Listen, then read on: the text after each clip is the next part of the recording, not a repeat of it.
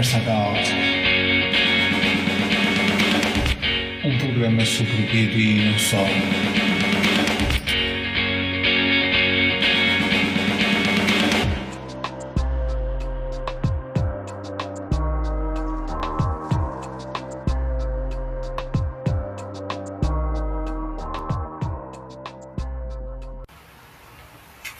Muito bem, iniciamos mais um episódio podcast. Desta vez vamos ter como convidado o Tiago Cruz e Inês Garcia. Tudo bem com vocês? Sim, sim, tudo, e contigo. Ótimo. Uh, Ia-vos uh, perguntar um pouco como é que é a vossa relação com a, com a banda desenhada. Uh, se calhar comecem a falar um, um de cada vez. Posso começar então? Eu, a banda desenhada para mim sempre foi uma coisa muito presente desde a infância, porque o meu pai já tinha livros de banda desenhada, eu sempre tive o incentivo da leitura, sempre foi uma coisa que me agradou bastante. Começar por aqueles universos que eram mais acessíveis inicialmente, Marvels, DCs, etc. Depois, à medida que fui crescendo, fui investigando mais, fui conhecendo também outros tipos de coisas, e portanto sempre foi uma coisa que me acompanhou bastante. E depois, como é algo que é muito associado também àquela cultura dos videojogos, àquela cultura um bocado geek, etc., nunca teve muito afastada, portanto, de, daquilo que eu tenho os meus interesses no nível dia a dia. Uhum. Então, e tu, Inês? Olha, no meu caso, desde pequena, assim, que tenho contacto com a, com a banda desenhada, no entanto, um bocado contrariamente ao, ao que o Tiago referiu, eu não, não estava tão habituada ao universo Marvel e focava mais, porque também era o tipo de banda desenhada que me comprava, não é? Na altura, quando era pequenina, era mais Maurício de Souza, com a turma da Mónica, e, obviamente, agora as retornadas bandas desenhadas da, da saga de Tupatinhas, a Donald e por aí fora. E depois, entretanto, uh, cresci e comecei a interessar-me mais por um, livros que fossem, não, não propriamente da Marvel, mas mais virados para a Image Comics, porque eu gosto de banda desenhada um pouco mais alternativa e aí sim um bocado por influência do Tiago me foi voltar a renascer o bichinho da banda desenhada. Uhum. Um, vocês lançaram um álbum que foi muito elogiado pela crítica, que é o Sintra, pela editora Escorpião uh, Azul. Podiam falar um pouco como é que foi esta experiência e como é que foi a vossa colaboração? Da nossa parte foi uma coisa muito interessante, porque na altura a Inês conhecia a Sharon, eram colegas de faculdade, e quando ela se juntou ao Jorge de Idade para fazerem a Escorpião Azul, ela lançou-nos o convite, sabia que era algo que, nós gostávamos, sabíamos que a Inês, como artista, eu era algo que também estava sempre ligado à banda desenhada em termos de gosto, e convidou-nos na altura para fazer uma curta com eles, para Histórias de Outro Mundo. Nós fizemos uma curta, uma curta rápida, assim mais ligada ao humor, mais ligada à ficção científica, e eles na altura, como gostaram do resultado que tiveram, propuseram-nos fazermos mesmo um, um álbum ao nosso gosto. E então nós aí já pudemos abordar uma coisa que fosse mais do nosso interesse, mais, mais virado para aquilo que nós uh, atualmente temos como influências, e foi então daí que surgiu Sintra, de, de, uma, de uma casa que nós conhecíamos, é, daquela zona das Azenhas do Mar, em que descobrimos que tinha uma lenda associada, e a partir daí depois foi fazer um trabalho de investigação uh, para tornar tudo o mais coeso possível e depois adaptar para a banda desenhada e contarmos um pouco também depois uma história mais nossa. Uhum. No, no, no, teu caso, Inês, um, como é que foi? Alguma vez já tinhas feito alguma história de banda desenhada tão extensa para um álbum? Não, isto foi mesmo a primeira vez e foi um trabalho bastante desafiante, pela positiva, e foi algo que, para já o tamanho, que foram cerca de 112 páginas, no máximo 115, foi avassalador. Eu nesse ano não tive férias, ou, ou por outra, tive férias a fazer banda desenhada para ver se conseguia cumprir os prazos. E tal como o Tiago disse, a Sharon lançou-nos o convite um, e entretanto nós de imediato tivemos logo a ideia do que queríamos fazer porque também como ele referiu quando eu estava a fazer a licenciatura de pintura tive um trabalho foi um trabalho pessoal de pintura sobre o tema das ruínas e eu conheci exatamente essa casa, a casa do Casal das Três Marias, que fica na, nas Azenhas do Mar, ainda no Conselho de Sintra, e eu tinha feito um trabalho de pintura sobre, e fotografia sobre essas ruínas, e depois, como eu já sabia de antemão que existia uma, uma lenda associada àquele, àquela casa e àquele local, pensei, olha, está aqui uma, uma possibilidade interessante de avançarmos com uma história e aliado a isso o facto de ser uma temática ligada ao terror e à fantasia, que é algo que me interessa bastante. Uhum. Uh, podias falar um bocadinho para, para os ouvintes terem noção de como é que foi o teu método de trabalho? Claro que sim. Uh, basicamente, e é uma coisa que o Tiago depois a seguir já poderá completar, uh, nós trabalhamos sempre a quatro mãos, ou seja, nunca separamos um, a parte do argumento ser ele a fazer totalmente e a parte do toda a parte artística ser eu exclusivamente a fazer, ou seja, nós fomos sempre ajudando e influenciando um ao outro. Ele, obviamente, que tinha já um guião bem preparado do que queria fazer e do que queria contar, mas eu fui sempre também dando o meu feedback relativamente a isso, às vezes com sugestões de coisas que eu achava que deviam ser melhoradas e ele fez exatamente o mesmo comigo, no sentido de planearmos um, as composições, a parte do storyboard todo da banda desenhada.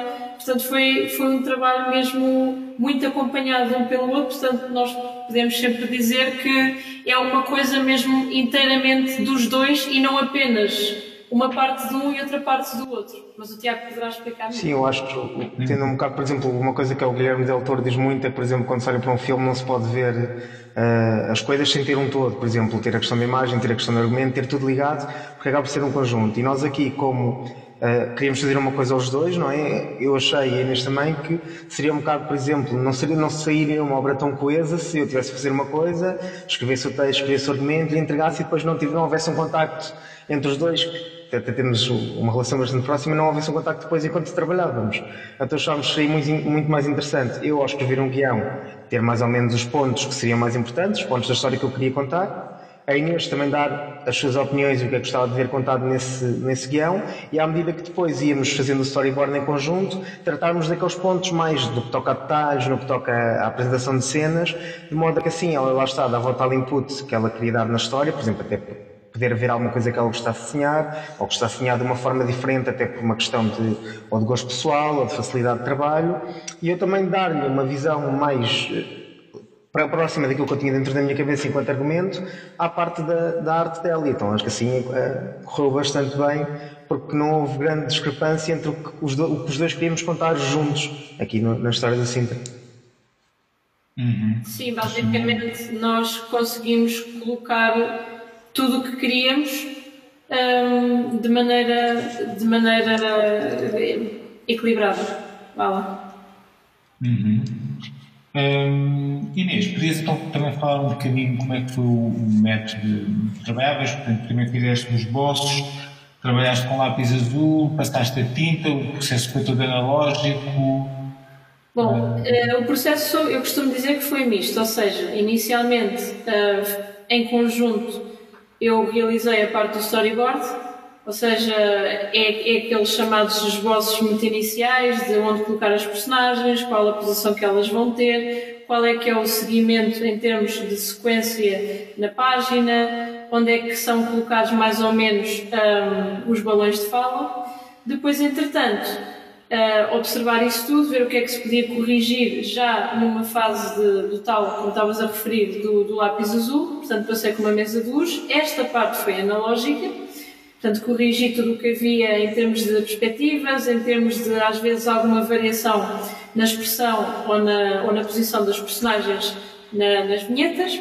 Depois dessa fase, já tudo limpo e arranjado, passei a tinta da China, e só depois aí voltei, um, voltei a digitalizar e passei através do, Photoshop, um, limpei tudo e, e depois coloquei os, os, cinzentos, portanto a, a gradação de cinzentos onde havia hipótese de colocar, limpei uh, as zonas onde ainda havia os resquícios do lápis azul e depois foi só colocar a parte dos balões e do texto. Uhum. Outros projetos futuros, já têm assim alguma coisa planeada? Sim, sim, já temos pelo menos uh, um projeto que, no qual já começamos a trabalhar, a fazer algumas coisas que, basicamente, o Sintra, como nós falamos, é uma adaptação de uma lenda da zona das Anhas do Mar. Ou seja, nós como achamos que fizemos muita investigação na altura sobre isso, e também achamos que Portugal é um, acaba por ser um, um, país riquíssimo a tudo o que toca este tipo de lendas, de mitos, de pequenas histórias que se contam, a tradição oral e com, como é algo que tem tendência a perder-se, né, com a era do digital, este tipo de histórias que se contavam da voz para, para netos, etc., é algo que se está perdendo. Então nós achámos que seria muito interessante pegarem mais lendas do nosso país e contá-las através de banda desenhada, adaptá-las ou pelo menos fazer algumas menções, sendo que agora a próxima ideia que nós temos e na qual nós estamos a trabalhar é uma lenda mais ligada ao mar português, que é algo que sempre foi muito importante para, para o nosso país, em termos de história, e mais ligada a, a, aos mitos de pescadores, aquelas histórias que existem muito do mar como espelho para outro lado, e então vamos fazer algo mais focado na zona de Nazaré, porque é onde, uma zona em que o mar é muito perigoso e é muito falado também hoje em dia, então vamos contar uma lenda mais associada a essa zona e lá está, os pescadores, às histórias que eles têm para contar, às coisas que muitas vezes diz que vêm e essas tradições que vão sendo passadas eh, entre as famílias. Sim, sim. Um, Inês, já tens assim mais ou menos uma ideia como é que gostarias de trabalhar o estilo de, de desenho? Seria um bocadinho na continuidade do que foi no Sintra ou seria diferente? E, ou ainda algo muito precoce? Olha, neste momento estou na fase de concept art da, da nossa futura história. Infelizmente ainda não consegui avançar muito com ela porque estou a ver se consigo desenvolver e terminar o meu doutoramento e então essa parte uh, tem obviamente prioridade, mas uh, relativamente ao, ao que estavas a referir dos estilos, como já deves ter reparado, na curta, na curta mais recente banda desenhada que fizemos do Retornado, o estilo é bastante diferente do Sintra, porque eu tenho andado, obviamente, a experimentar e a, tentar perceber o que é que funcionou menos bem quando, quando fiz o Sintra e o que é que poderá funcionar, obviamente, melhor. E, e sim, e pretendo desta vez fazer, continuar a fazer uh, experiências.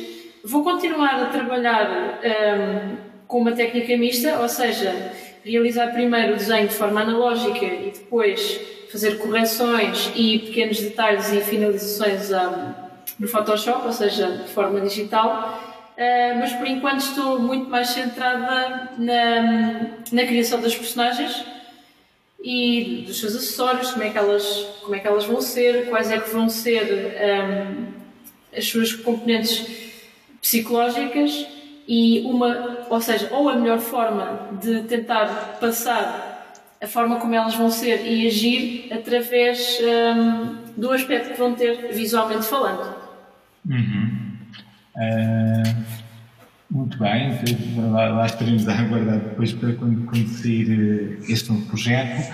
E, em todo o caso, agora a recordar-me, um, o Sintra vai segunda edição, é, sim, é? Sim, já está disponível já até. Nós, como conseguimos ter um, bastante resposta em termos de vendas e conseguimos que a primeira edição escutasse, Uh, tivemos a oportunidade então agora de fazer uma edição um bocadinho mais cheia, ou seja, também com uma qualidade de impressão um bocadinho superior, não se ver, Uh, temos mais extras, fizemos também umas capas novas, limpámos algumas coisas que não estavam tão bem em termos de impressão e à partida, pelo menos agora achamos que quem gostou do Sintra e quem quer ver novamente o Sintra agora com uma cara um bocadinho mais lavada também é uma boa oportunidade para o, para o poder visitar.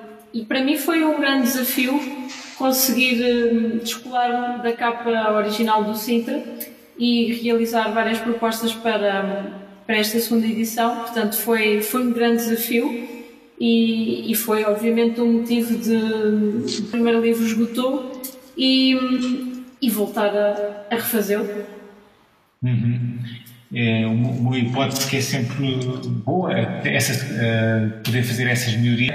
Um, se calhar também seria interessante para os ouvintes terem uma melhor percepção, falar um pouco também da, das vossas influências, até começar com o Tiago um tempo de argumento de banda desenhada, podias falar assim, autores que admiras sim, e Sim, sim, sim. Por exemplo, eh, acho que um, um nome que é incontornável nesse aspecto, por exemplo, é o Cullen Bunn. Também trabalho de Alan Moore, o trabalho de alguns autores japoneses, como é o caso do Junji Ito ou do Kentaro Miura. A nível também muita coisa de cinematografia também foi muito a minha inspiração e muitas vezes até fora da banda desenhada. Autores como filmes do Guilherme Del Toro, por exemplo, autores como o Thomas Ligotti, Lovecraft, Scott Wilson. Uh, são coisas mais viradas, por exemplo, para, para aquele tipo de terror que hum, é mais cósmico, não é uma coisa tão direta, não é uma coisa tão, tão na cara da pessoa, mas que acaba por criar assim, um, um tipo de, de, de sentimento de desconcertância, foi, foi, foi o tipo de coisas que eu geralmente procuro mais enquanto, enquanto leitor de banda desenhada e no caso do cinema também de, de, de leitura mesmo. Uhum. E Inês, querias falar então um pouco das tuas influências? Claro que sim. Uma delas, ah, já o Tiago referiu, é incontornável e que eu pude finalmente conhecer este ano na, no Festival de Beja, foi exatamente o Tyler Crook. Um, portanto, ele foi, ainda, ainda, para mais pela forma como ele realiza a banda desenhada e, no fundo, ele trabalha mesmo praticamente 99%, creio eu, ah, de forma analógica e isso para mim, o estilo de desenho dele, o traço que ele utilizava, e ainda para mais associado ao facto de ser também um género de terror, para mim foi extremamente importante para me inspirar e para ler. para além dele, foi também o autor de Outcast, uma saga que eu também gosto bastante, Alberto Breccia, e, e esses para mim são os principais, obviamente que houve outros, como por exemplo o Guarnido, do Black Set, e por aí fora. Ok. Olha, agradeço muito um, a vossa colaboração para este podcast. Está certo que uh, os ouvintes que não conhecem vão conhecer o vosso trabalho. Em todo caso, eu também vou colocar uh, alguns links na, na página do, do podcast. Obrigado nós pelo convite. pela vossa colaboração. Obrigado nós, sim. Muito obrigada. Um, brevemente então haverão novos episódios.